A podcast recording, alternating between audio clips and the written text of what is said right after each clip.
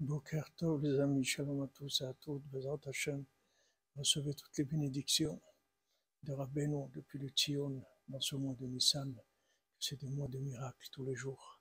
Aour Hashem, Perefouach Shlema pour tous les malades, des évoqués pour tous les célibataires, des enfants, pour tous ceux qui attendent Bezrat Hashem.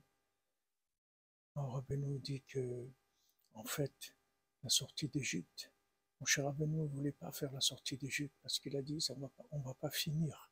Il savait que c'était une délivrance qui n'était pas entière, qui n'était pas complète.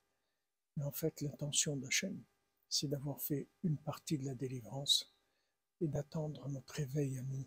Notre réveil à nous, c'est de remercier des miracles qu'il nous a fait la sortie d'Égypte.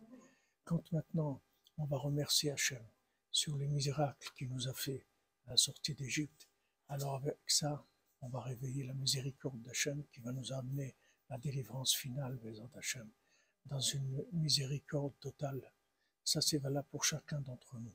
Quand Hachem nous fait des miracles, en fait, il nous fait des miracles pour voir comment on va réagir.